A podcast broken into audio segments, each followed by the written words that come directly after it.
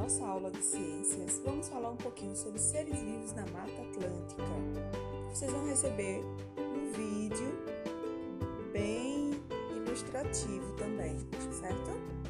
Então, a Mata Atlântica tem grande variedade de espécies de seres vivos. Entre os animais, várias espécies de mamíferos, aves e anfíbios vivem nesse bioma.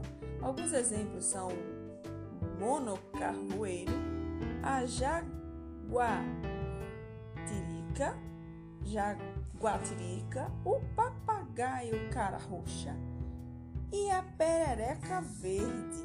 Nas florestas existem diversas espécies de árvores de tamanhos variados, como jequitibás, embaúbas e muitos tipos de palmeiras.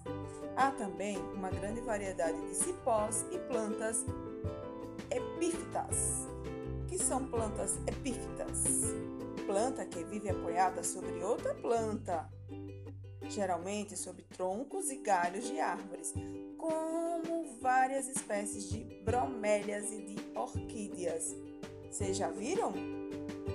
Então, qualquer coisa é só pesquisar, pessoal. Hoje em dia é muito fácil a gente saber mais sobre tudo, certo?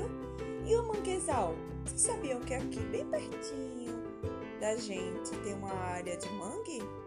Ali na 13 de julho. Quem já foi? Quem já foi andar, já foi naqueles parquinhos, já sentiram um cheiro diferente? Vocês sabiam que Aracaju era um grande mangue?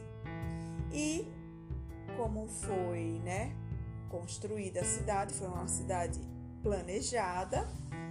Então essas áreas de mangues, a maior parte foram que devastadas. Você sabia que os mangues também têm uma função muito importante? Não é só é, de, que serve como habitat dos caranguejos, certo? Não, os mangues eles, eles protegem, protegem a, a área né, contra as invasões da, da, das águas dos oceanos, entendeu? E outras funções. Bom, a Mata Atlântica tem tem em seu interior alguns ambientes com características próprias.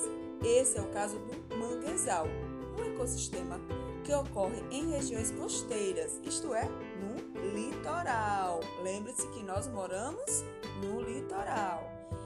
Ele é formado por vegetação e animais típicos das áreas onde a água doce que vem dos rios se encontra com a água salgada do mar. Vejam, nós temos o encontro do rio Sergipe certo? Com o mar. Nessas áreas, o solo é lamacento e com bastante matéria orgânica em decomposição. A vegetação do manguezal é formada por arbustos e árvores de pequeno porte, adaptados para sobreviver nesse solo rico em sal e que por ledoso, lodoso, por ser lodoso, tem pouco gás oxigênio disponível. Então, pessoal, é, leiam, certo? Página 36 e 37. Para, digamos que, sistematizar melhor o conteúdo, vocês podem fazer anotações no caderno dos principais tópicos, ok? Um abraço e até mais!